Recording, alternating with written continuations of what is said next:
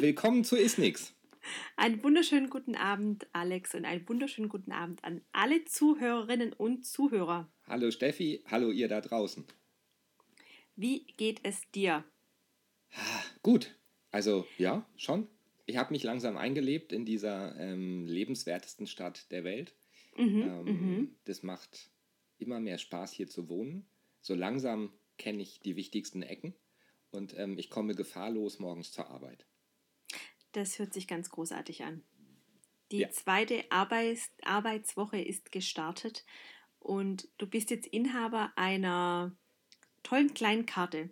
Und als ich die gesehen habe bei Facebook, habe ich gedacht, wow, was ist das für eine Karte? Da steht Logopäde drauf. Ja, ja. Erzähl mir, ich bin total neugierig und erzähl uns, was hat es mit dieser Karte auf sich? Und danach ähm, erzählen wir, womit wir uns heute beschäftigen wollen. Worum es heute eigentlich geht, genau. Mhm. Also diese Karte, die ich da bei Facebook gepostet habe, das ist mein ähm, Berufsausweis. Also seit dem 1.7. gibt es hier in Österreich die Verpflichtung für alle ähm, Kolleginnen und Kollegen, die im Gesundheitswesen arbeiten, also einen Gesundheitsberuf ausüben, sich in einem Gesundheitsberufe-Register zu registrieren. Das Aha. ist äh, eine, eine, offizielle Stelle ähm, oder es gibt mehrere Stellen, je nachdem, ob man freiberuflich ähm, als Therapeutin unterwegs ist oder ob man in einer ähm, Einrichtung angestellt ist. Es gibt unterschiedliche Stellen, aber am Ende landen die Daten in einer zentralen Datenbank und das ist das Berufe, Gesundheitsberufe-Register. Ähm, man kriegt dann so ein kleines Kärtchen, das ist aber gar nicht so sehr wichtig. Entscheidend ist, dass die Daten halt ähm, in dieser Registrierungsstelle sind und die erheben Daten wie die Adresse, wann man ähm, die Erlaubnis erworben hat, ähm, diesen Beruf auszuüben und ähm, noch so ein paar andere Daten. Ähm, ein Großteil davon ist online zugänglich, also man kann sich informieren über potenzielle Therapeutinnen und Therapeuten. Aber entscheidend ist, dass durch dieses Register eine Möglichkeit besteht, Leuten ihre Berufserlaubnis auch wieder zu entziehen. Ähm, mhm. Das ist ja sonst quasi, wenn du einmal so eine Berufserlaubnis hast, also jetzt eine, eine Bachelor-Urkunde oder ähm, so ein Examen, ähm, dann hast du es. Und mhm. es gibt keine Stelle, also in Deutschland zumindest, gibt es irgendwie keine Stelle, wo man ähm, quasi melden kann, dass aus welchem Grund auch immer der oder diejenige ähm, den Beruf nicht mehr ausüben darf. Wenn man diese Urkunde einmal hat, kann man damit überall ah. hingehen und sich ähm, ah. quasi bewerben. Ähm, und es gibt zwar die Möglichkeit, so ähm, ein, eine Bescheinigung sich bei den Regierungspräsidien in Deutschland zu holen, dass die Berufserlaubnis nicht aberkannt wurde. Allerdings berufen die sich dabei ausschließlich auf die Aussage dessen, der diese Bescheinigung haben möchte, in Kombination mit einem Führungszeugnis. Und hier gibt es okay. jetzt halt dieses zentrale Register, in dem eben ähm, die Leute, die den Beruf ausüben dürfen, zentral erfasst sind ähm, und aber auch quasi erfasst würde, wenn die Erlaubnis erlischt. Und ähm, das ist zumindest das, was ich bisher so verstanden habe in der Planung, aber noch, dass sowas wie Fortbildungspunkte, ähm, die Erfüllung der Fortbildungspflicht, dass es dafür einen zentralen Ort gibt, eben das auch nachzuweisen. Oh, das finde ich aber, das finde ich aber toll. Also ja, genau. Also ich, schöne Einrichtung. Ich glaube, ein Großteil davon ähm, ist eine ziemlich gute Idee. Das mag ein bisschen daran liegen, dass einmal die, na, die Verwaltung hier, also überhaupt alles, was mit Registern, Verwaltung, ähm, Organisation, Bürokratie zu tun hat, viel, viel, viel effizienter arbeitet. Das ist mein Eindruck, mhm. dass hier viel mehr digital funktioniert. Ähm, das macht es einfacher, sowas auch ähm, in, zu realisieren. Mhm. Und es war so, dass das Ganze am 1.7. startete und ähm, alle diejenigen, die am 1.7. nicht in ihrem Beruf waren, das war ein Sonntag, ähm, mussten sich registrieren, wenn sie quasi am 2.7. Ähm, mit dem Dienst beginnen. Ähm, okay. Weil man konnte, man darf erst mit dem Dienst beginnen, wenn man in dieser in diesem Register, Im also wenn man in diesem Beruferegister erfasst ist. Und deswegen haben die bei den Registrierungsstellen am 1.7. wie wild gearbeitet. An einem Sonntag. Ich habe zwei, zwei Telefonanrufe gehabt bezüglich meiner Eintragung. Ähm, mit einem Sachbearbeiter gesprochen und ähm, der hat mir Tipps gegeben und Sachen gegeben, gesagt, die ich noch ändern muss und das Dokumente, die ich noch hochladen muss und solche Sachen. Das ist ziemlich, ziemlich cool. Ähm, ah, das heißt, du hast da selber Zugang auf deinen Account und kannst da Bescheinigungen von Fortbildungen und so weiter direkt einspeisen. Genau, ich kann da jederzeit Dokumente Hm. hochladen. Es gibt hier in Österreich gibt es äh, so eine Bürgercard bzw. eine Handysignatur. Wenn man sich auf irgendwelchen offiziellen Seiten anmeldet, ähm, dann geht das immer über eine Handysignatur und die ist eindeutig. Also man gibt auf der Webseite dann quasi, wenn man sich beim Finanzamt oder jetzt bei diesem Beruferegister anmeldet, gibt man seine Telefonnummer von der ähm, Handysignatur an. Man kriegt dann eine Nachricht auf das Handy und entweder geht das über einen Bestätigungscode, der per SMS kommt oder über einen QR-Code. Ähm, so meldet man sich bei den Seiten an. Und die ganzen Dokumente, die da hinterlegt sind, sind dann halt auch für andere zugänglich. Mhm. Ähm, also das ist hier viel, viel, viel, viel besser organisiert. Wahrscheinlich, weil es an sich alles ein bisschen kleiner ist. Kleine. Mhm. Ja. Und weil es, äh, ich glaube, diese verrückte Firma T-Systems in Deutschland gibt, die halt alles kaputt macht ähm, und alles nicht gebacken kriegt. Ähm, das ist hier besser. Spannend. Ja, das ist Da jedenfalls kann man sich ja mal, da lohnt sich doch über die äh, Grenzen zu schauen, oder Grenzen, ja, und ähm, ja, einfach zu gucken, ob man da nicht noch das eine oder andere ein bisschen besser machen kann. Ja, also ich, es ist halt neu, ne, dieses Gesundheitsberufe-Register. Ähm, ich finde es bis jetzt eine sehr positive Einrichtung, weil ich halt wirklich nur Positives davon mitbekommen habe. Sowohl was den Support als auch ähm, die, die Informationen angeht. Das war ziemlich gut organisiert, wie ich finde. Sehr schön. Okay, Wunderbar. lassen So. wir uns, äh, lasst uns, über Dysphagie unterhalten. Darum soll es Genau. ja schließlich gehen. Ja, Ähm, das stimmt. An uns wurde der Wunsch herangetragen, doch mal wieder uns äh, mit einem Artikel auseinanderzusetzen. Und Zufällig ist uns da einer unter die Augen gekommen. Oder? zufällig. Ähm, was trinkst du da? ähm, ich trinke gespritzten. Ähm, definiere gespritzten für. Ah, in, in Old Windy Germany nennt man das Schorle. Achso. Sch äh, aber dann quasi schon mit Wein und so. Ja, freilich. Ah, ah, frei freilich, jetzt, es geht schon los. Also hier in der Gegend trinkt man Wein. Ja, das äh, Mhm, ist so. mhm. Das ähm, musste Okay. ich auch lernen. Aber Also hier in der Gegend trinkt man heute ähm, Sprudel mit Mhm. einem Spritzer Zitronensaft. hey, guck. Muss ja, muss ja schon ein bisschen was Besonderes sein bei der äh, Episode 13. 13 von Ist Nix. Wir haben vor einem Jahr angefangen quasi, sehe ich das richtig? Mhm. Wahnsinn. Ja, also ähm, ich glaube, am 19. Juli war die erste Aufnahme. Und heute haben wir den, den 23. 23. Ja, Mhm. Naja, schon wieder passt. ein Jubiläum. Mhm. Herzlichen Glückwunsch, Steffi. Herzlichen Glückwunsch zum Einjährigen. Yay. Super. Okay, So. wo, worüber reden wir? Wir reden über einen Artikel. Mhm. Ähm, erzähl was.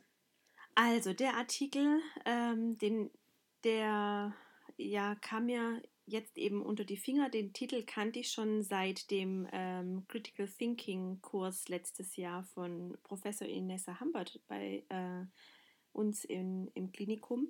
Und die haben das jetzt quasi verschriftlicht und publiziert. Und warum ich diesen Artikel großartig und wichtig finde, ähm, weil der ganz, ganz viel widerspiegelt, worüber ich mir gerade so Gedanken mache und der quasi, finde ich, genau jetzt richtig kommt und dass es wichtig ist, sich über diese Sachen Gedanken zu machen. Der heißt Elucidating Inconsistencies in Dysphagia Diagnostics, Redefining Normal. Und der ist ähm, publiziert worden von Emily Ploman und Ianessa Humbert. Jetzt dieses Jahr ähm, in dem International Journal of Speech Language Pathology. Und ähm, im Prinzip geht es darum, dass sie sagen, dass die Sprachtherapeuten ja die Berufsgruppe sind, die sich mit dem Thema Dysphagie und Schlucken und Schluckstörungen ähm, auseinandersetzen.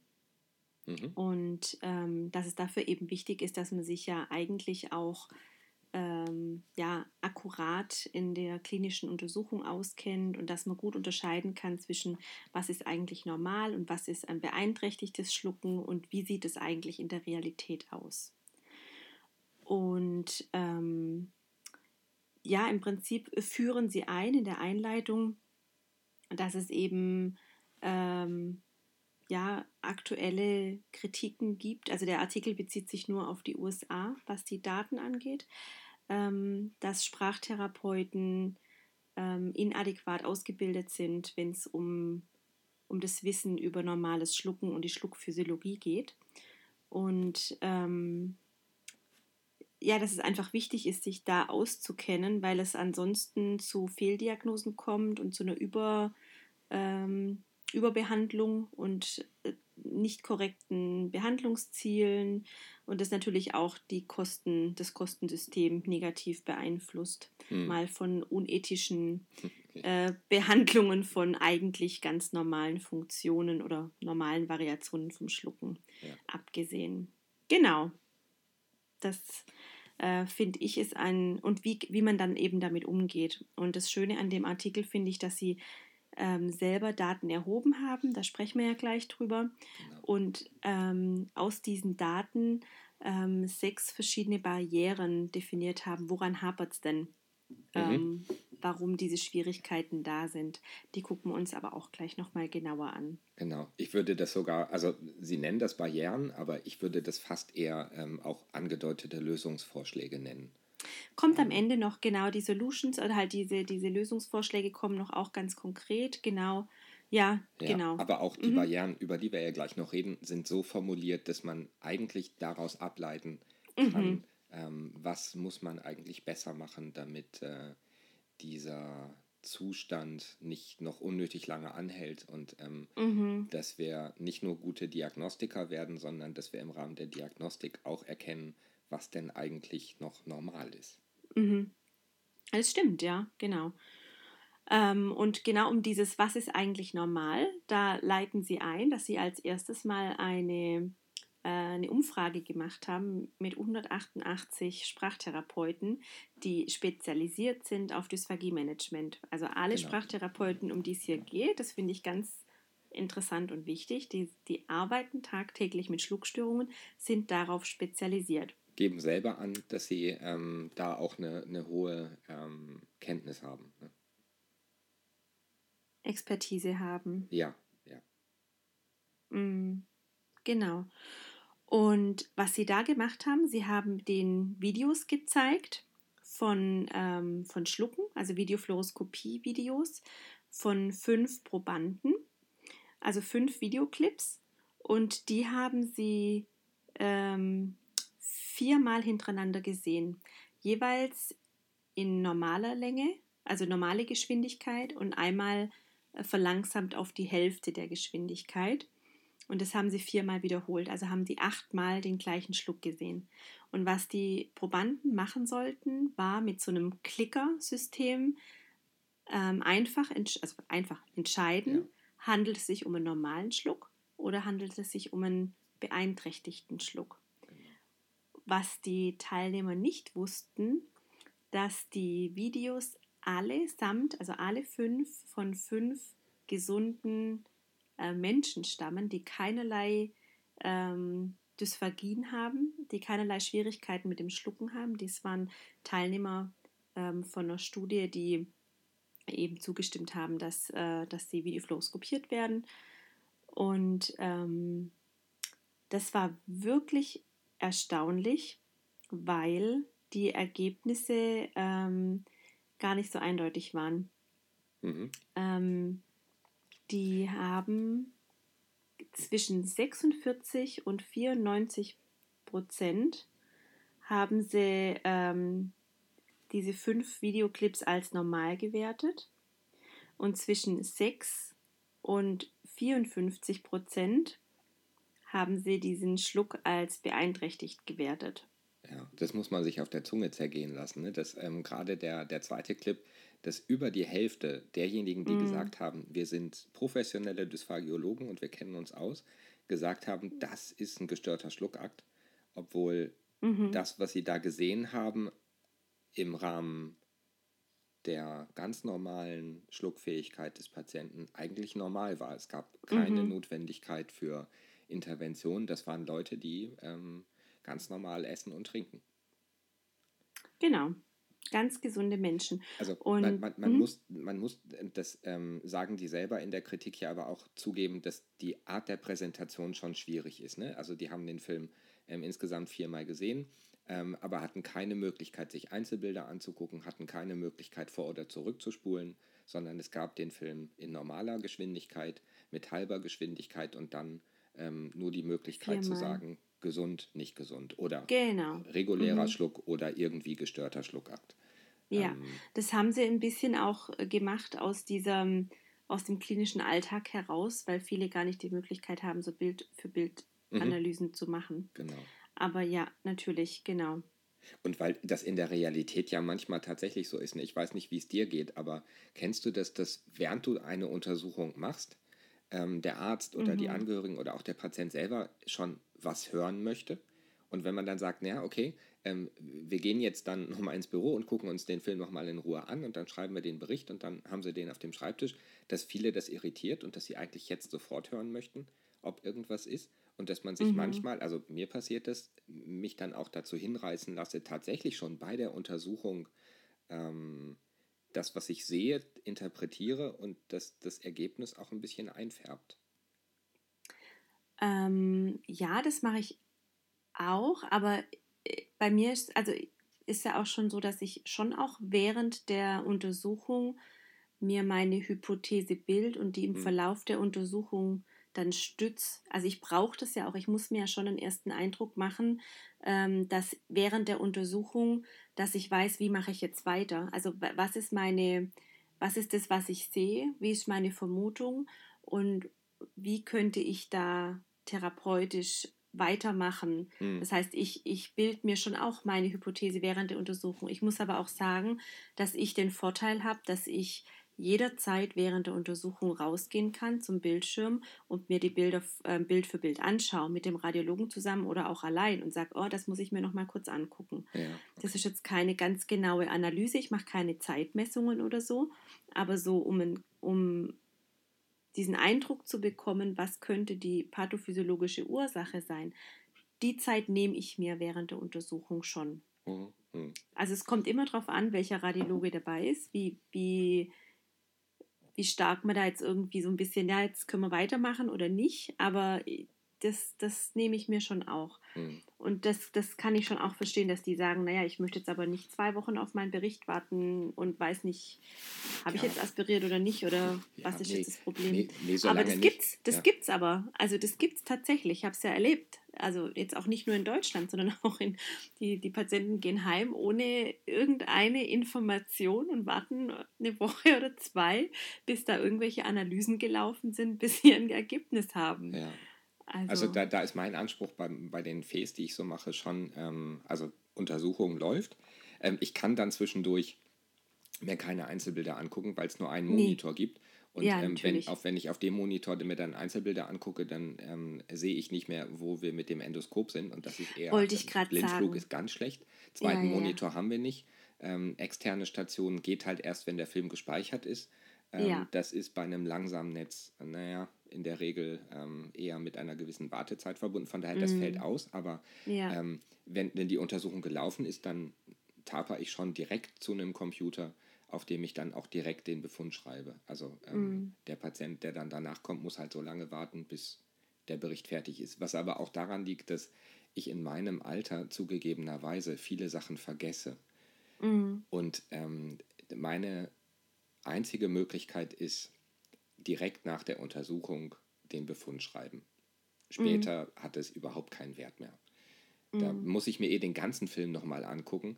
Und wenn ich es mir direkt danach angucke, dann weiß ich ungefähr, an welcher Stelle kam jetzt welche Konsistenz. Und dann ist das mit dem Spulen viel, viel, viel einfacher. Mhm. Ja, aber zumindest ohne Spulen, finde ich, geht es auch nicht. Deswegen finde ich es manchmal ähm, gar nicht so schlimm, sage ich mal, dass die ähm, bei der Art der Präsentation in so vielen Fällen falsch lagen. Jetzt, äh, ja, bei, wobei bei ich nicht glaube, dass es am Spulen lag, ehrlich gesagt, sondern einfach, dass, ähm, dass es wirklich einfach als pathologisch gewertet wurde, weil da waren ja Penetrationen beispielsweise dabei oder hm, Residuen okay, dabei. Ja. Und ich glaube nicht, dass es da, dass die sich zu einem Großteil anders entschieden hätten, wobei das ja spekulativ jetzt ja, ähm, ist ja. von mir. Ich glaube nicht, dass sich viele anders entschieden hätten, wenn sie die Möglichkeit gehabt hätten, das Bild für Bild anzuschauen oder die Geschwindigkeit selber zu bestimmen. Ich glaube, okay. der Großteil hätte es trotzdem pathologisch gewertet. Okay, ja. Aber das, nur das, meine, meine Vermutung, mh. Hm. keine Ahnung. Mhm. Dann Genau. Und um das jetzt irgendwie nochmal ein bisschen zu strukturieren oder da ein bisschen tiefer reinzugehen, haben sie eine Nachfolgeuntersuchung gemacht, um quasi detailliert zu schauen, was, ähm, wie, wie gehen die Sprachtherapeuten dort in den USA mit so Normwerten um? Mhm. Kennen die sich so einigermaßen aus? Und haben mit 40 ähm, äh, praktisch oder klinisch tätigen Sprachtherapeuten, die ebenfalls spezialisiert waren auf ähm, Dysphagie-Management oder Dysphagiebehandlung, äh, eine Umfrage gemacht, wo sie sechs ähm, typische physiologische Messungen angegeben haben. Also das waren zum Beispiel ähm, die Swallow Reaction Time, die, ähm, der Verschluss von äh, der Glottisschluss, ne? Glottisschluss, genau, Öff, äh, Dauer der ähm, Öffnung des oberen Ösophagussphinkters, die pharyngeale äh, Transitzeit und ähm, das waren die Zeitmessungen und ähm, Bist dann, du noch da? Ja. Hörst du mich? Nee, äh, jetzt höre ich dich wieder. Ja. Alle anderen haben uns, haben uns, haben uns beide gehört, ne? Oh, wahrscheinlich, ja, okay. Also sonst gab es eine kleine technische Problem. Ähm, also bei pharyngealer Transitzeit habe ich plötzlich nichts mehr gehört. Aber, Ach so, okay. okay. Und dann, also es waren die Zeitmessungen und dann gab es eben noch die ähm, kinematischen Messungen, quasi, also ähm, Hyoid. Ähm, zum einen nach, nach superior, also nach oben, und nach anterior, also nach vorne. Und äh, die haben den ähm, Probanden Zeiten vorgegeben. Also im Prinzip haben sie gesagt, wie sieht es denn aus, wenn ich euch jetzt den Wert von 0,44 Sekunden gebe für die ähm, Swallow Reaction Time. Ist es normal oder ist es nicht normal? Und die hatten drei Antwortmöglichkeiten. Zum einen, ja, das liegt im Normbereich oder nee, das liegt außerhalb des Normbereichs oder ich weiß es nicht. Und so haben sie für jede von diesen Messungen eine Zeit oder eine, ähm, eine, eine ja, Angabe vorgegeben und die, die Teilnehmer sollten das bewerten. Und das war auch ein erstaunliches Ergebnis. Also ich weiß nicht, wie, wie das jetzt in Deutschland wäre, wie viele von uns aus dem Stegreif die Reichweiten von Normdaten sagen könnten ähm, wenn es ums Schlucken geht. Ähm, das hat sich in dem Ergebnis von den USA wiedergespiegelt. Es waren immer über 60 Prozent, die gesagt haben, ich weiß es nicht.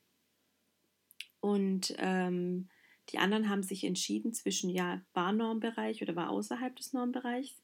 Und im Schnitt war die ähm, korrekte Beantwortung zwischen 9 und ich glaube, das höchste waren einmal 34 Prozent, die richtig geschätzt haben. Ja, genau. Ähm, ja. Bei den einzelnen Parametern. Also maximal ein Drittel von den Befragten konnten korrekt zuordnen, ob sich ein bestimmter Wert innerhalb oder außerhalb der Norm befindet. Mhm. Genau. Und ähm, daraus haben sie dann eben diese verschiedenen Barrieren identifiziert. Magst du dazu noch was sagen zu dieser Tabelle?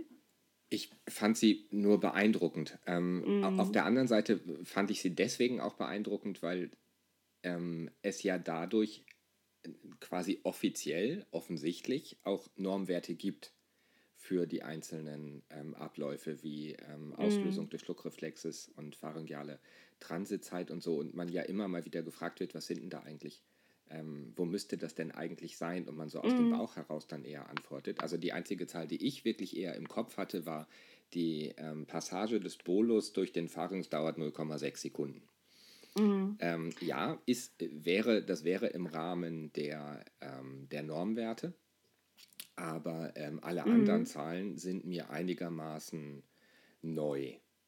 Wobei zugegebenerweise die, die Studie, die, ähm, aus der sie die, diese Normwerte mhm. haben, ähm, die beiden Studien sind von 2011 und 2012. Mhm. Also die haben wir auch schon mal erwähnt in einem früheren Podcast, genau. Also für jeden, der das quasi nach. Entschuldigung, ich wollte dich nicht ja, unterbrechen. Nein, alles gut. Ähm, ich würde auch diese beiden Studien würde ich ähm, direkt nochmal ähm, mhm. im, im Artikel verlinken. Ähm, genau. Einfach, dass ihr es findet und ähm, vielleicht schaffe ich es auch illegalerweise einen kleinen Screenshot zu machen von diesen zwei Tabellen, über die wir jetzt gerade gesprochen haben. Ja, die, diese ähm, Originalartikel sind eben von ähm, Sonja Mollfenter und Katrina Steele zusammengefasst worden und es sind Review-Artikel, die im Prinzip alle ähm, alles an Literatur, was es zum Bereich Zeitmessungen oder auch ähm, so Range of Motion Messungen gibt, zusammengefasst haben und dadurch eben diese, diese ähm, Range gebildet haben. Also was mhm. ist an, an Normwerten publiziert als Minimum und als Maximum. Da, da stammt es her. Genau. Ja, und eben aus diesen Ergebnissen haben sie sechs Barrieren äh, identifiziert, die zum Teil auch historisch bedingt sind ähm, über das Verständnis von Sprachtherapeuten, über das normale Schlucken. Und sie sagen auch ganz klar, und ich, das muss man sicherlich auch sagen, dass nicht jede Barriere oder nicht jedes Hindernis ähm, zu jedem einzelnen klinischen Setting passt oder zu jedem Land passt oder zu jedem individuellen Kliniker. Also es gibt sicherlich ähm, Settings oder Kliniker, wo die eine Barriere mehr zutrifft oder weniger. Aber so alles in allem kann man, glaube ich, schon sagen, dass das so, dass das so schon Bereiche sind, also auch beim Lesen habe ich mich da schon auch wiedergefunden, muss ich ganz klar sagen, mhm. und habe auch Deutschland ein Stück weit wiedergefunden, ohne dass jetzt, ähm, ohne dass es so, solche analogen Erhebungen aus dem deutschsprachigen Raum gibt. Also zumindest ist mir nicht bekannt. Ja. Ähm, was die, ja, Sommer, ich, ich zähle die einmal vor und dann gehen wir durch die sechs durch, würde ich sagen, oder? Weil es lohnt sich definitiv, da ja, ein bisschen ach. näher hinzugucken. Also was die ja, identifiziert haben, war zum nennen einen. Und dann reden wir drüber. Genau. Also dass sich in, im Bereich der Ausbildung ähm, der Fokus komplett auf dem beeinträchtigten System befindet. Also es geht um Dysphagie und nicht um Schlucken. Dann haben sie ähm, als zweite Barriere ein System, äh, System 1 Processing. Ähm, da müssen wir gleich mal noch gucken, wie man das vielleicht gut auf Deutsch übersetzen könnte. Es geht um so ein ja, Verarbeitungssystem in, in der Problemlösung, sage ich jetzt mal. Dann ähm, als dritte Barriere die generell die Komplexität des Schluckens an sich. Als viertens, äh, viertes die ähm, dass man den Schlucken nicht direkt visualisieren kann. Als fünftens die Variabilität des Schluckens. Und als Sekt, Sekt, sechstens die ähm, hohe klinische Produktivität, die gefordert wird in den meisten klinischen Settings, also ein hoher Durchlauf an Patienten und wenig Zeit, sich mit, mit äh, verschiedenen Dingen zu beschäftigen. So, ich ja. trinke einen Schluck. Und dann. Prost. Mhm. Danke. Mhm. Bei uns ist so heiß heute. Also wir hatten über 30 Grad, weit über 30 Grad. Da muss man viel trinken. So, also die haben ähm, bei der ersten Barriere, sie haben das so ganz nett, äh, nett getitelt, nämlich Card Before the Horse. Also, ähm, dass du quasi diesen, diesen Ausbildungsfokus auf dem beeinträchtigten System hast. Und sie hat in dem Vortrag dann auch ein Bild gezeigt von einem Pferd oder ich ähm, weiß nicht, ob es ein Muli oder ein Pferd war, wo quasi die Kutsche oder dieser Transportwagen ähm, quasi verkehrt rum vor, dem, vor das Pferd eingespannt war. Also das Pferd konnte den Wagen gar nicht ziehen, weil es vor dem Pferd stand. Deswegen steht es da so. Aber ich glaube, wenn man das Bild dazu nicht im Kopf hat, dann könnte das auch ein bisschen verwirrend sein. Genau. Ich weiß gar nicht, ob es. Ja, Ein kleines bisschen, genau. Wie heißt denn das deutsche aber, analoge aber das, Sprichwort? Ist, es, ist ja, das man zäumt das Pferd von hinten auf? Ist das das analoge deutsche Sprichwort? Nee, eigentlich nicht, ne? Ich weiß es nicht genau. Naja. Also hat das irgendwas mit das, das ich wüsste jetzt nicht. Das, aber Wie auch immer. Geht ja nicht um Sprichwörter also ich kann jetzt. Meine, an, an meine Logopädie-Ausbildung erinnern. Das Einzige, was wir quasi gelernt haben, als was es physiologisch war, ein zweiwöchiges Praktikum in einem Kindergarten, damit wir Sprachentwicklung quasi mal in ihrer natürlichen Umgebung und in mm. normal kennenlernen. Aber das war irgendwie, glaube ich, auch mehr so eine Verzweiflungstat, dass man irgendwie die neuen Logopädie-Schüler in den ersten drei Wochen mal wieder ein bisschen raus hat aus der Schule, weil die ja schon nerven. Also wirklich gelernt. ja, das ist jetzt vielleicht ein bisschen böse ausgedrückt, aber äh, zumindest hatte ich an der Logopädie-Schule den Eindruck. Ähm, danach ging es nie wieder um Physiologie, danach ging es immer nur um Pathologie. Ähm, mhm. Ähm, es gab zwar ein Unterrichtsfach, das hieß Anatomie, aber eigentlich haben wir auch nur da gelernt, was schiefgehen kann. Und ähm, das, es, war, es ging immer nur um, um das, was nicht gut ist. Und in Sachen Dysphagie, mm. dadurch, dass, dass das Thema ja mm. sehr, sehr, sehr, sehr kurz ist, ähm, ging es noch mehr eigentlich nur um Pathologie. Wir haben ein paar Scores gehört, ähm, wie man das, was nicht gut läuft, beschreibt und das ist es gewesen. Mm. Das, ja, genau. Und Sie schreiben eben auch, dass es quasi ähm, bis zu Beginn vom 21. Jahrhundert ähm, auch gar nicht eine Verpflichtung war, dass ähm, Dysphagie-Kurse unbedingt zwingend in dem Curriculum auftauchen müsste, damit man ähm, damit ein Sprachtherapeutenprogramm akkreditiert werden konnte. Hm. Und ähm, dass viele praktisch tätigen Kliniker in den USA daher gar nicht eine einzige ähm, Unterrichtseinheit zur Schluckphysiologie, Funktion und Dysphagie während ihrer Ausbildung gekriegt haben. Mhm. Ähm, ich bin mir jetzt gar nicht sicher, wie das, wie das ähm, in Deutschland war und ist. Also historisch bedingt war das sicherlich auch nicht immer so, dass Dysphagie da ein fester Bestandteil in den Ausbildungen war. Mittlerweile, ich, ich habe kein global oder äh, keinen nationalen Überblick quasi, wie es ist, aber ich würde denken, dass es doch deutlich besser wurde. Also würde ich jetzt denken, so nach den 2000ern auch hier, dass das einen höheren Stellenwert hat. Also die Dysphagie generell, ich spreche nicht vom normalen Schlucken. Ja, ähm, also das äh, Logopäden-Ausbildungsgesetz in Deutschland ähm, in seiner Fassung, ich glaube von 98, ähm, da waren 20 Stunden Dysphagie schon notiert mm. als, als äh, Erfordernis. Okay. Aber eben 20 mm. Stunden, das hat sich bis heute nicht geändert. Also es gab keine Novelle, das mm. Gesetz gilt nach wie vor so. Aber es ist halt an den Schulen und ähm, an den Hochschulen die ähm, Stunden gegebenenfalls auch höher anzusetzen. Aber mm. es, es, gibt dazu keine Verpflichtung. Verpflichtet sind 20 Stunden Dysphagie. Mm. Und Sie haben eben da auch 70 ähm, klinisch tätige Sprachtherapeuten, die wieder auf Dysphagie spezialisiert waren, befragt. Wie war es denn bei euch? Ähm, hattet ihr äh, speziellen Kurs zum Schlucken hm. während der Ausbildung?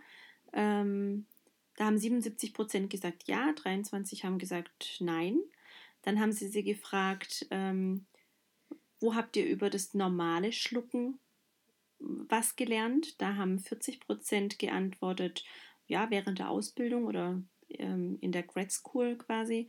25 haben gesagt, ähm, ich habe nichts darüber gelernt. Und äh, 20 haben gesagt, dass sie das während der Arbeit gelernt haben. Mhm. Und 15 Prozent haben gesagt, ich habe es mir selber beigebracht. Dann wurden sie gefragt, zum Beispiel, ähm, wie, viel, wie viele Stunden sie gekriegt haben über, also während der Ausbildung zum normalen Schlucken. Die meisten haben gesagt, weniger als fünf Stunden. Ein Viertel hat gesagt, gar keine. 6% äh, haben gesagt 5 bis 15 Stunden, was schon echt viel ist über, norma über normales Schlucken. Über normales und, Schlucken. Ja. Mhm, und 2% haben gesagt, äh, sie haben einen ganzen Kurs. Es gab einen kompletten Kurs einfach aber, über das normale Schlucken. Aber die beste Frage, die Sie gestellt haben, ist Frage mhm. Nummer 4 gewesen. Ja. Ähm, ob man sich ausreichend vorbereitet fühlt mhm. auf das äh, Erkennen und Behandeln von Störungen des Schluckaktes auf Basis dessen, was äh, die Ausbildung hergegeben hat. Mhm. Und ähm, es wird jetzt keine überraschen, der Großteil hat gesagt nein, aber ähm, die Zahl ist klasse. Äh, ja. klasse. 92 Prozent haben Wahnsinn. gesagt, nee, sorry, nein. Ja. Ähm, ja. Das ja, war nicht ausreichend. Und ähm, ich würde sagen, das ist in Deutschland und in Österreich ähnlich. Wenn ich hier mhm. Ähm, in Europa Kolleginnen und Kollegen frage und ähm, wo hast du deine, deine Fähigkeiten her, wie, wie, wie bist du zur Dysphagie gekommen, ähm, keiner sagt, während der Ausbildung war super. Alle mhm. sagen, habe Fortbildung gemacht, habe es im klinischen Alltag gelernt, ähm, über Leute, die schon da waren, mhm. aber über die Ausbildung bin ich definitiv nicht ausreichend vorbereitet gewesen. Ich, ich glaube, es gibt Ausnahmen. Also ich glaube, es gibt Einrichtungen, die da schon auch einen, einen Fokus drauf haben, wo die Studierenden auch ich sage jetzt nicht gut, aber zumindest besser vorbereitet werden. Aber ich finde es halt, es, darf ja eigentlich nicht so sein, dass es am Ausbildungsort liegt, sondern eigentlich muss es ja schon so sein, dass egal wo man lernt oder studiert oder was auch immer macht, muss man ja übergreifend ein einheitliches Wissen ja, und die Dysphagie darf jetzt kein können, ne? wahlfreies ne? Fach sein. Also mm. das, das ja. ist eher, ähm, also wenn man das irgendwie mit der Schule vergleicht, dann ist irgendwie Aphasie, scheint irgendwie so wie Deutsch zu sein, ein absolutes mm. Pflichtfach, kannst du nicht abwählen. Ähm, wohingegen die Dysphagie ja. ist eher so wie, ähm, die, wie das Latein, dass man irgendwie ab der 11. Klasse abwählen Warum konnte. sagst du jetzt ausgerechnet Latein? ja, weil das ein Fach ist, das man halt sofort abwählen kann, wenn man da keinen Bock drauf hat. Oh. Ähm, oder naja, das kommt drauf an, außer man ist auf einem altsprachlichen Gymnasium. Ja, gut, dann, genau. Ne? Ja, aber so ist es ja halt mit den Logopädie-Schulen und mit den Hochschulen. Oh, da hast du jetzt aber ganz tief in, in die Vergangenheit gestochert, mein Bruder. Ah, ja, ja das, ich, ich musste Latein abwählen. Mein Lateinlehrer hat mir dazu dringend geraten. ähm, das, die alten Sprachen wären nicht so meins, hat er mir gesagt und gesagt. Mhm. Ähm, ich gebe dir nur noch dann vier Punkte wenn du mir in die Hand versprichst, dass du im nächsten Semester den Kurs nicht belegst. wenn du mir das nicht versprichst, gebe ich dir null Punkte. Da habe okay. ich gesagt, okay, für die vier Punkte verspreche ich dir das und habe den Kurs abgewählt und Englisch habe ich auch gleich abgewählt. Das, ähm, naja, mhm. egal. Ähm, jedenfalls finde ich das sehr gut, dass 92 Prozent die Frage zumindest ähm, auch so ehrlich beantwortet haben und 92 Prozent ist, glaube ich, eine realistische Zahl auch mhm. für, für Deutschland und Österreich. Mm. Ja, und sie haben dann noch darüber hinaus äh, 15 ähm, Universitätsprofessoren gefragt, die ähm, äh, Dysphagie unterrichten, was sie denn für Grundlagenbücher empfehlen. Und diese ähm, neun Bücher, diese, oder diese, diese glaube ich, ähm, oder die häufigsten genannten Texte haben sie sich mal angeschaut. Ja, neun Stück waren es. Ja. also die ganz Klassiker, die klassischen Bücher.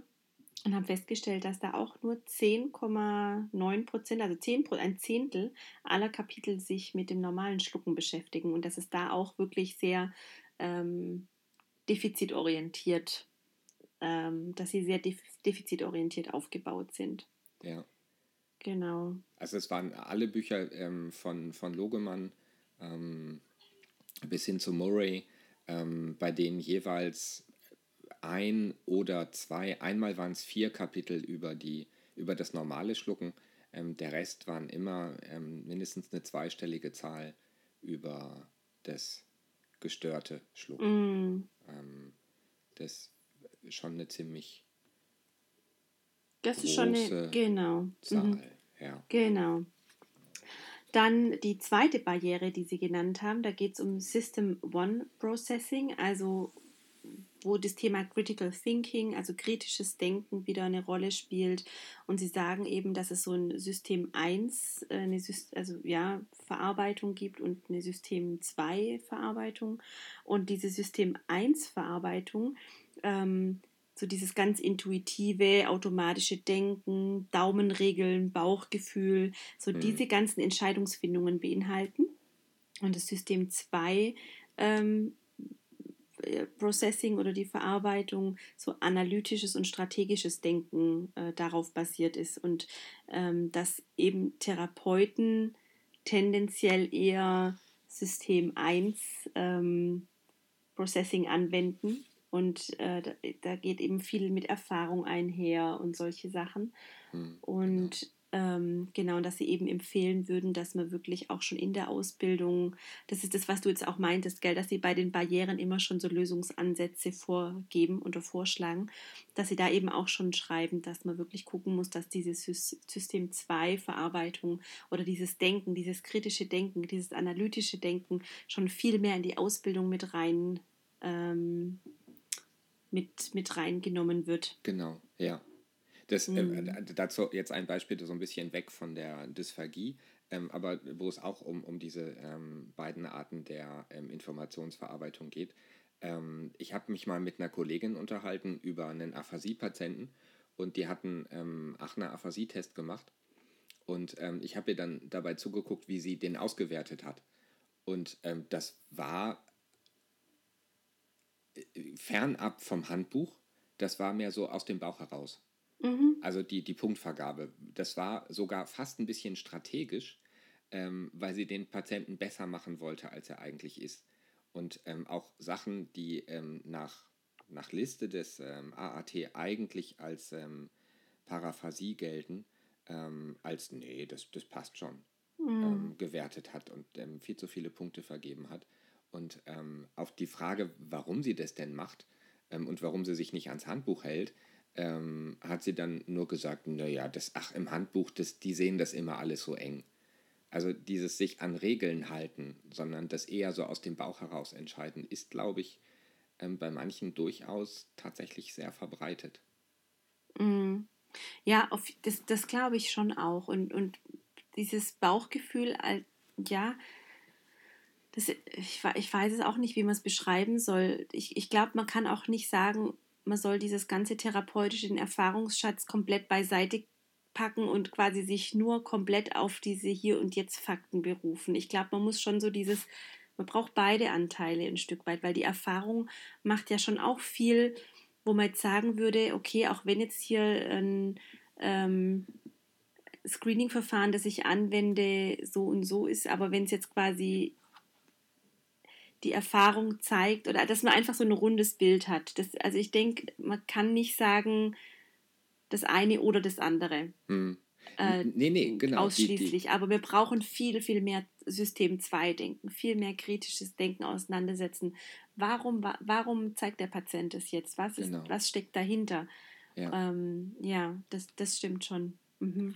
Das, die, dieses, ähm, das System 1 ist ja auch gut. Also das ist ja keine, es ähm, behauptet niemand, auch ähm, bei, bei ähm, der Ent Entwicklung dieser beiden Systeme ging es ja auch nicht darum, jetzt zu sagen, das eine ist besser als das andere, sondern eher, ähm, man braucht beide. Und beide in Kombination mhm. sind wichtig. Natürlich kommt ganz viel ähm, bei den Entscheidungen, die man therapeutisch trifft, so ein bisschen aus der Erfahrung, aus dem, was man quasi hier in Deutschland Evidenz nennt. Ähm, aber sehr viel muss auch aus dem, was man in Amerika Evidence nennt, kommen. Also ähm, der eigentlichen, der, der nachgewiesenen, ähm, den, den nachgewiesenen Umständen. In Deutschland ist Evidenz ja auch tatsächlich Erfahrung, ähm, wenn, wenn man mal in den Duden guckt. Aber dieses sich auf der einen Seite anzugucken. Ja. Ja, kommt auf das Evidenzlevel an. Es gibt ja diese mhm. verschiedenen mhm. Evidenzlevel und da ist ja die Expertenmeinung quasi auch ein, ein Level. Ja, ja, okay. Oder? Oder? Naja, ich meinte ich jetzt, jetzt, nur, weil, weil Evidenz in Deutschland was ganz anderes heißt als ähm, Evidenz. Also Evidenz in Deutschland ist ähm, nicht das, was quasi wissenschaftlich Evi Evidenz meint. Mm. Die, die Evidenz nach deutschem Duden ist ähm, alles, was irgendwie aufgrund von Erfahrung, Forschung, Wissen ähm, oder allem Möglichen passiert. Mm. nicht zu verwechseln mit Evidence. Was, wirklich auf Basis von wissenschaftlichen Erkenntnissen geprüft, genau. ähm, objektiv. Genau, das deutsche okay. Wort mhm. Evidenz gibt das nicht her. Ähm, und das macht manchmal auch die Kommunikation schwierig. Aber ähm, dieses mhm. auf der einen Seite sich auf Erfahrungen verlassen und auf das, was man quasi gelernt hat in irgendwelchen standardisierten ähm, Verfahren und auf der anderen Seite aber auch, dass man sich die Situation genauer anguckt, dass man ähm, das genau analysiert, was da eigentlich passiert und dann diese wichtige Frage, warum stellt. Mhm. Ähm, das ist, glaube ich, das Entscheidende, dass man ja. das nicht vergisst. Ja, ja, ja. Und nicht sagt, naja, aber das macht man so. Also wenn, wenn ähm, der, der Bolus oh Gott, im Hals ja. stecken bleibt, dann machst du ihn flüssiger. Aber warum? Mhm. Das ist die entscheidende Frage. Und solange, wenn man die nicht beantworten kann, dann ist irgendwas nicht ganz okay. Mhm. Oder?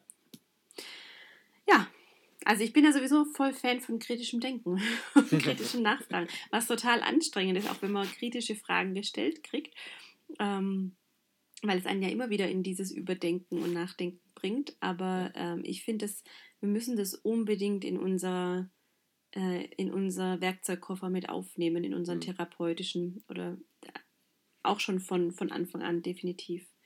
Ja, ja, dann die äh, dritte Barriere, das, ähm, das, spricht auch für sich, ne? die, also die Komplexität des Schluckens an sich und ähm, auch die Konsequenzen, die die Beeinträchtigung vom Schlucken mit sich bringt.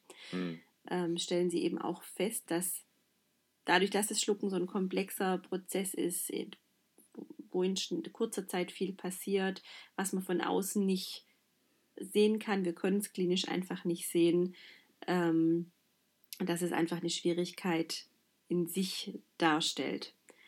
Und dass, wenn Schwierigkeiten mit dem Schlucken, auch gerade für junge Kollegen, ähm, die quasi in ihrer Lernphase noch sind, ähm, dass es schwierig ist, da eben die, die Therapieziele, nenne ich die Therapieziele klar zu machen, aber dass sie eben diese, diese Konsequenzen, die das Schlucken hat, wie Malnutrition, Pneumonien und so weiter, dass diese, diese starken Konsequenzen dazu führen, dass sie in der Tendenz eher zu vorsichtig sind und eher ähm, überdiagnostizieren, weil sie nicht genau. wollen, dass durch eine schlechte Identifikation oder durch ein Übersehen von irgendwas der mhm. Patient diese ähm, Konsequenzen von der Beeinträchtigung erfährt. Ja das zeigt sich ja auch ähm, in, in Deutschland, also oder auch bei meinen Fortbildungen immer mal wieder, dass mhm. immer wieder gefragt wird, ähm, ob es ähm, so Zettel gibt, auf denen der Patient quasi bestätigen muss, dass er sich nicht an die therapeutischen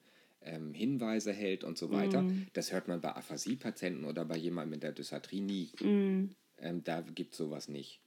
Und ähm, ich mhm. glaube, das kommt daher, dass das Schlucken tatsächlich ja auch, das wird immer noch als etwas Besonderes im Vergleich zu den anderen Störungsbildern, die wir mm. behandeln, ähm, herausgestellt das, als was mm. Gefährliches.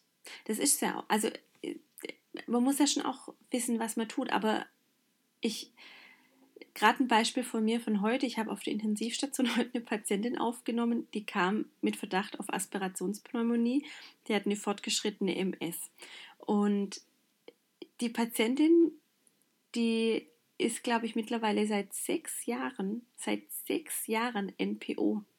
Mhm. Ähm, ja, die hat einen gurgeligen Stimmklang und die hat Schwierigkeiten mit ihrem Sekret und ich weiß, dass die Ärzte sie schon mehrfach beraten haben, ob nicht eine Trachealkanüle das Richtige wäre für sie. Sie hat es bisher verweigert, auch mit Recht, wie ich finde, wenn sie ja. sagt, sie möchte es nicht, mit aller Konsequenz, die das hat ist es für mich durchaus in Ordnung. Ich habe mit der einen Schluckcheck gemacht, die hat nicht gut geschluckt. Also ich konnte die jetzt nicht oralisieren. Aber es war jetzt auch nicht so, wie ich andere Kandidaten schon habe, wo ich danach denke, oh, äh, könnte mal jemand äh, irgendwie vom ärztlichen Notfallteam mal so hinter der Tür warten? Ich bin mir jetzt ja. gerade nicht so sicher, wie die damit umgehen. Klar, die hat den massiv schwachen Husten, aber ich habe sie dann gefragt, weil ich eben dann mitgekriegt habe, dass sie so lange nichts mehr hatte, ob sie auf irgendeinen speziellen Geschmack besonders Lust hat. Ne? Also ja. einfach nur, um ihr dieses Geschmackserlebnis zu geben. Ja. Und dann guckt sie mich an und meinte Kaffee. Und dann habe ich ihr einen Kaffee ja. gebracht und ich habe ihr drei Teelöffel Kaffee gegeben. Und sie hat es geschluckt, nicht so schlecht. Also ich kann jetzt auch nicht sagen, so gut, weil ich kann es klinisch nicht beurteilen. Deswegen habe ich ihr auch nicht mehr gegeben, ähm, weil ich die Bildgebung brauche. Aber von einem klinischen Screening, also dieses sechs, dieses Gefühl, sechs Jahre oder keine Ahnung wie lange nichts zu kriegen, das, das finde ich so, so schrecklich. Also ich muss jetzt auch nicht deswegen unvorsichtig werden für die Patienten, aber das, das hat sicherlich keine Logopädin gemacht, ähm, um ihr zu schaden, sondern wirklich nur im besten Sinne für die Patientin. Mhm. Aber die Patientin guckt mich an und sagt mir, glasklar, also dysartrisch, aber sagt mir, ähm, auch wenn es anstrengend ist und schwierig, ich würde es gern noch weiter versuchen. Hm. Ja. Und da kriege ich eine Gänsehaut. Also, weil ich wirklich denke, gebt dieser Frau doch den Kaffee, wenn sie das möchte. Jetzt nicht literweise und nicht eimerweise, ja, aber. Ah, ja, ja, Das hat auch was mit Lebensqualität zu tun. Total. Oder? Man muss sie natürlich gut aufklären, gar keine Frage, wenn man denn dann die Bildgebung hat. Aber ob, schlussendlich obliegt die Entscheidung doch ihr. Ja. Und man sieht ja genau an dieser Patientin, dass auch NPO nicht vor der Pneumonie feit. Im Gegenteil. ja, genau. Im Gegenteil. Ich glaube, ja. dass sie dadurch, dass sie, wenn sie diesen, diesen Input kriegt und diesen Reiz kriegt durch den Geschmack, durch den Bolus, dass sie das deutlich besser schlucken kann und damit auch besser reinigt, äh, wie wenn sie nur ihr Sekret hat, das sie schlecht spüren kann ist auch ein Teil von Use it or lose it. Ne? Wenn man Absolut. den Patienten auf NPO setzt, dann Absolut. reduziert sich die Schluckfrequenz ähm, und dann wird das Schlucken schlechter. Ja. ja. Absolut. Ja. Aber trotz allem, ja, Schlucken ja. ist ein komplexer Prozess, keine Kein, Frage. Ja. genau. Mhm. Und es führt quasi nahtlos zu der vierten Barriere, die genannt wird, nämlich die ähm, die Unmöglichkeit, dass wir das Schlucken von außen klinisch direkt sehen. Hm. Ähm, und daraus folgend im Rahmen der Ausbildung, dass wir eigentlich gar nicht zu viel normalem Schlucken ähm, oder ja, viel, viel mit normalem Schlucken konfrontiert werden. Und was Sie nehmen als Beispiel die Physiotherapeuten, ähm, und ich finde, das, das macht das einfach das, ziemlich das eindrücklich. Das ne? Bild, ja. Ja, ja, ja, ja, erzähl. Erzähl du's.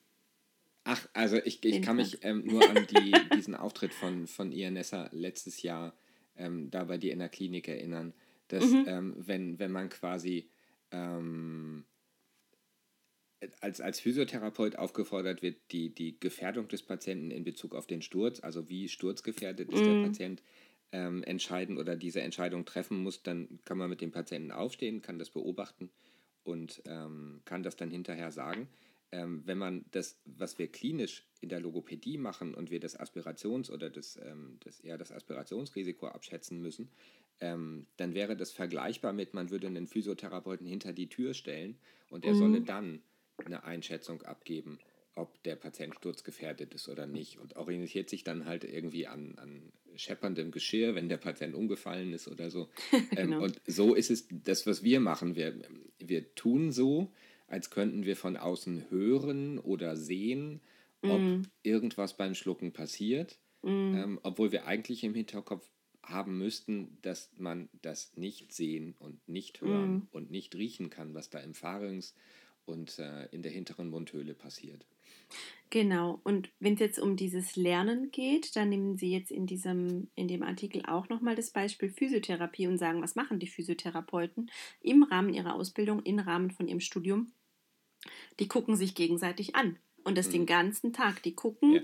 normale ähm, Bewegungsübergänge vom Sitzen zum Stehen an, ähm, vom Laufen an, äh, Gangbilder und so weiter. Die, die holen sich ähm, normale Menschen äh, aller Altersstufen und gucken sich die an. Wie sieht es aus, wenn man sich hinsetzt, wenn man aufsteht, diese, diese ganzen normalen Bewegungsabläufe und sind damit ganz intensiv konfrontiert, dass sie wirklich sehr, sehr viel sich mit dem Normalen beschäftigen, bevor sie mhm. dann zum Beeinträchtigten übergehen. Und dass das bei uns in den sprachtherapeutischen äh, oder im, im sprachtherapeutischen Bereich gar nicht der Fall ist. Das gibt es einfach nicht. Nee, also was das Schlucken angeht, nicht, ne? außer diese zwei Wochen Kindergartenpraktikum ja. für die Sprachentwicklung. Aber dazu noch, ähm, diese ganzen FES-Kurse, die es so gibt, ne? Mm. die mhm. beinhalten ja immer, also zumindest wenn man nach dem Curriculum der Deutschen Gesellschaft für Neurologie geht, ähm, fast anderthalb Tage mhm. endoskopieren gegenseitig, also sich gegenseitig zu endoskopieren. Und was ich oft als Rückmeldung von, von diesen Einheiten bekomme, ist, ähm, ja, so oft muss ja jetzt gar nicht. Ne? Wenn man irgendwie sagen darf, wir möchten, dass jeder zehnmal die Nasenpassage und zehnmal ähm, Schlucke mit unterschiedlichen Konsistenzen gesehen hat, mm. ähm, ah, irgendwie beim zweiten Mal bin ich gut durch die Nase gekommen, das passt schon.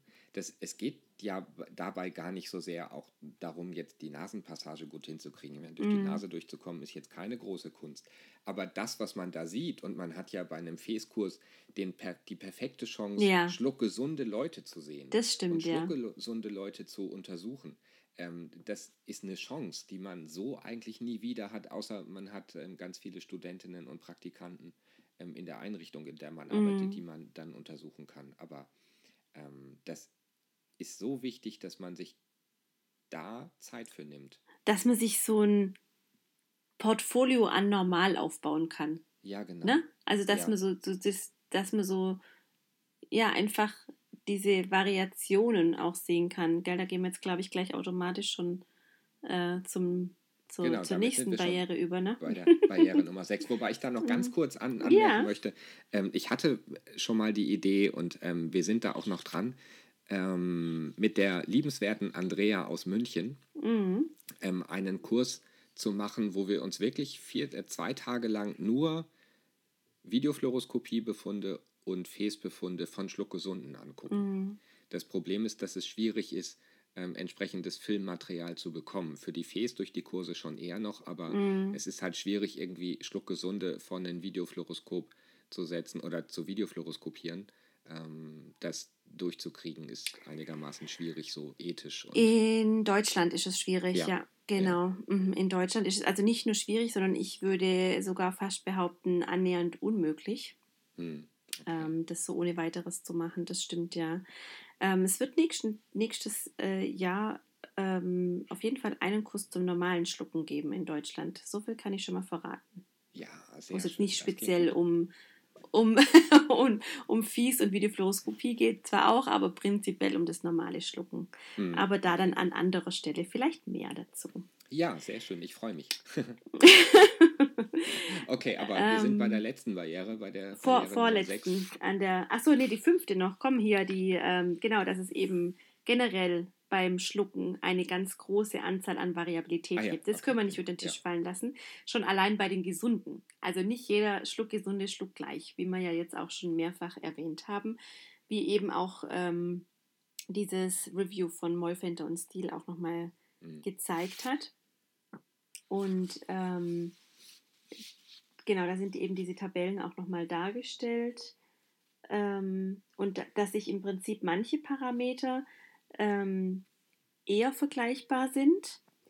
Ähm, also, und manche sehr variabel sind. Also dass mhm. zum Beispiel die Dauer, ähm, also Transitzeiten und ähm, äh, Glottisschluss und so weiter, die sind wahnsinnig variabel und dass solche Sachen wie, ähm, jetzt muss ich gerade nachschauen, ich glaube, die Hyoid-Verlagerung, ähm, äh, ah nee, ähm, Öffnung des oberen Ösophagussphinkters war am wenigsten variabel. Da konnte man sich am, ja, das, das war die, die, die geringste Range quasi in der Literatur. Genau.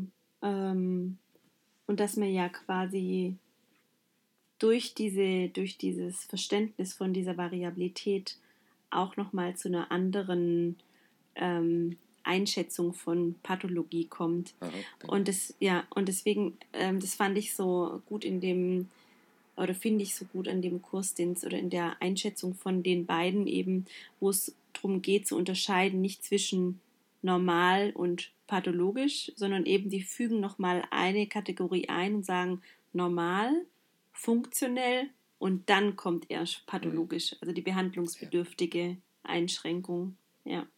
Das, ich habe meine Studentin gehabt bei einer ähm, Video, äh, bei einer FES, ähm, die haben wir untersucht und die hatte ein ganz, ganz, ganz, ganz, ganz massives Leaking. Also mm. wirklich bis Richtung oberer Esophagus Sphincter. Und ich habe gedacht, habe sie dann gefragt, ob sie das absichtlich gemacht hat. Aber nee, das hatte sie bei jedem Schluck bei Flüssigkeiten. Immer. Mm. Also, und wir haben sie wirklich ein ganzes Glas Wasser trinken lassen. Es war immer. Und das hat sie nicht absichtlich gemacht. Mm. Ähm, und wenn ich diesen Film mal auf einem ähm, Kurs gezeigt habe, yeah. dann kam dieses übliche. ja, genau. Und ich dann gesagt habe, ist nichts passiert, ihr könnt ja. alle weiter atmen, das ist ein völlig gesunder Schluck. Ja. Ähm, das muss man sich dran gewöhnen. Mhm. Weil ich weiß noch, dass ich habe mal gelernt, ähm, Leaking ist immer pathologisch. Ja, es stimmt halt eben nicht. Genau. Ja, genau. Mhm. Genauso wie Pen Penetrationen auch nicht immer pathologisch sind. Nee, das, die Frage ist da, wie der Körper damit umgeht. Mhm. Genau. Ja, und dann die sechste Barriere, ähm, das fand ich auch schon spannend und das spielt sicherlich auch eine Rolle und das ist für mich gerade auch ein großer Punkt in meinem täglichen Arbeiten. Da geht es um die ähm, Anforderungen an die Produktivität mhm. oder an die klinische Produktivität äh, im Alltag oder im Beruf. Ähm, also dass in den USA sprechen die von einer Produktivität zwischen 80 und 90 Prozent ähm, im Durchschnitt. Also ich würde mal schätzen, dass sie damit On-Time meinen, also dass sie im Prinzip 80 bis 90 Prozent je nach Anforderung äh, vom Tag wirklich am Patient therapieren sollen ähm, und dementsprechend halt einen hohen Caseload haben. Ja. Und dass das natürlich ähm, es annähernd unmöglich macht, sich intensiv mit ähm, Bildanalyse oder was auch immer zu beschäftigen.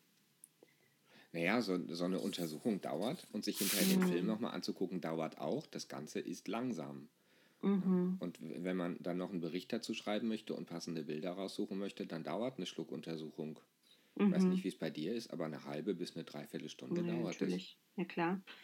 Genau, und in den USA scheint wohl das System auch nochmal ein bisschen anders zu sein wie bei uns, ähm, dass die natürlich eher motiviert werden, dann eben äh, viel die werden eben für die Anzahl der Patienten mehr oder weniger bezahlt und nicht für die Qualität, die sie an die einzelnen Patienten liefert.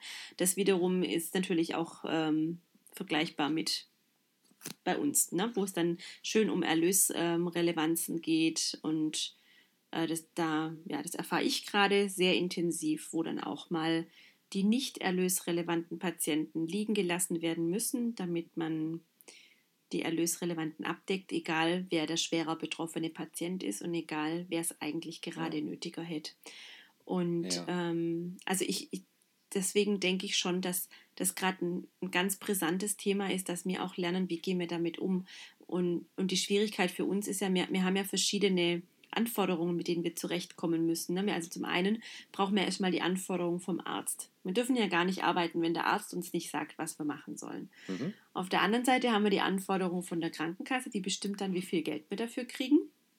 Und bei uns im klinischen Bereich haben wir eben äh, die kaufmännischen Direktoren oder die Geschäftsführer, die eben sagen, hier, ihr arbeitet bitte nur erlösrelevant, ähm, die dann aber inhaltlich nicht verstehen, warum das äh, durchaus auch Sinn macht, äh, sich vielleicht mal um einen Patienten zu kümmern, der jetzt nicht die Minuten braucht, aber inhaltliches wichtig ist, damit er keine Komplikationen kriegt oder schneller verlegt werden kann oder so. Also dieses ganze, dieses Jonglieren zwischen diesen ganzen Bällen an Anforderungen, das ist schon eine besondere Herausforderung. Und für uns als Therapeuten ist halt unheimlich schwierig, wie man damit umgeht und wie man kommuniziert. Mhm, also ja. mit wem man wie was bespricht, weil mein Geschäftsführer interessiert es herzlich wenig, warum ich jetzt inhaltlich lieber mit dem Patient arbeiten würde, äh, wie mit dem Patient. Aber wenn ich das übersetzen kann, in seine Sprache und in Zahlen bringen kann, dann hört er mir vielleicht zu. Genau, ja. Und ich finde, der Artikel, das ist wie so ein Wachrütteln eigentlich. Ne? Also so dieses, was ist jetzt gerade dran bei uns? Ähm, natürlich ist inhaltliches Arbeiten auch wichtig und ist auch dran, aber irgendwie ist auch dran dieses, wie, wie kämpfen wir für unsere Patienten, dass wir die, ähm, die Zeit kriegen, dass wir die Mittel kriegen, die wir einfach brauchen. Die Bildgebung mhm. kriegen zum Beispiel. Ja, genau. Mhm. Ich rede mich in Rage, Alex. Ich rede Nein, mich in Rage. Du hast ja, du hast ja völlig recht. Wo, ah. Wobei ich ja, also ich mag es nicht sagen, aber ähm, glücklicherweise bin ich jetzt hier in Österreich. ich freue mich so für dich. Also da ist das, äh, das, das habe ich jetzt bei uns in der Klinik ähm, erlebt. Ähm, mhm. wir natürlich ähm, haben wir bestimmte Anforderungen, was die, die ähm, Zeit am Patienten angeht. Mhm. Ähm, aber die kommt quasi nicht vom Gesundheitssystem, sondern die kommt von der Klinikleitung. Ähm, alles das, was wir mit dem Patienten machen, wird einzeln und extra zusätzlich zu seinem Aufenthalt im Klinikum abgerechnet. Mhm. Also je mehr wir am Patienten sind, desto besser, aber die Diagnostik ist Zeit am Patienten. Mhm. Ähm, das ist hier ein bisschen, zumindest jetzt in dem Setting, in dem ich jetzt gerade arbeite, einfacher. Mhm. Ähm, da bin ich sehr, sehr, sehr, sehr dankbar für. Das kenne ich aber aus anderen Kliniken in Deutschland schon auch noch ganz anders, wo man wirklich am Ende des Tages nachweisen musste, dass man ähm, 80 Prozent seiner Zeit am Patienten verbracht hat und nur 20 Prozent seiner Zeit mit Besprechungen, mit äh, Dokumentation mm. und ähm, mit Assessments, wobei das, was man noch so an Randaufgaben auferlegt ja. bekam, ähm, schon mehr als diese 20 Prozent der Arbeitszeit waren. Mm. Also ähm, auf der einen Seite etwas zu fordern, auf der anderen Seite aber ähm, Aufgaben in den Bereich der, der Therapeuten zu legen, ähm, das geht halt irgendwie auch nicht. Aber mm. du, du, hast recht, da muss man dann nicht einfach sagen, sorry, Herr Geschäftsführer, so geht das nicht, sondern ähm, man muss das in seiner Sprache sagen und seine mm. Sprache ist die Kohle. Und ja. dafür muss man sich die Arbeit machen und dann ähm, Daten erheben, die die Aspirationsraten die Komplikationsraten, die längere Liegedauer, die höheren Kosten für Antibiotika und solche Sachen mm. äh, beinhalten. Das sind eher Sachen, die die verstehen. Ähm, aber das macht unglaublich viel Arbeit und mhm. man hat die Zeit dafür nicht, weil Exakt. man ja seine 80 oder 90 Prozent am Patienten sein Exakt. muss. Wann soll man dann noch die Daten erheben, mm. um es für die Patienten angenehmer zu machen? Das ähm, ist so ein Kreislauf, aus dem man nicht rauskommt ohne Ganz schwer, Blessuren ja. oder Narben in der Seele. Und das Gleiche gilt ja für den ambulanten Bereich auch, wenn man jedes Mal mit dem Arzt erstmal diskutieren muss, warum da jetzt vielleicht eine neue Verordnung Sinn macht. Ne? Also, ja. ähm, also das ist wirklich übertragbar. Und da muss man eben dann auch mit der Sprache oder in der Sprache vom Arzt vielleicht sich auseinandersetzen. Also es, zum einen braucht man ja natürlich diese inhaltlichen Argumente, aber man braucht auch das Know-how, ähm, wie transportiere ich das jetzt, dass der mir überhaupt erstmal zuhört, weil da so hierarchische Strukturen schon auch eine ganz äh, nach wie vor eine Rolle spielen. Mhm. Und die Therapeuten sind da ja äh, tendenziell historisch gesehen eher weiter unten angesiedelt als andere Berufsgruppen. Ja. Und da müssen wir uns, glaube ich, rausarbeiten. Und, und, und dürfen uns aber auch nicht selber klein machen. Und dafür müssen wir aber auch wissen, worüber wir sprechen und das dann aber auch entsprechend repräsentieren. Genau. Und Vielleicht gibt es im nächsten Jahr auch zu dem Thema ein Fortbildungsangebot, wo vielleicht für den einen oder anderen interessant sein könnte. Ach Mensch, das wäre ja eine Überraschung. auch hier, ich, wieder, ich wiederhole mich, ich freue mich schon sehr mhm. auf die mhm. Ankündigung. Wenn es dann mal so weit ja, gerne. kommt.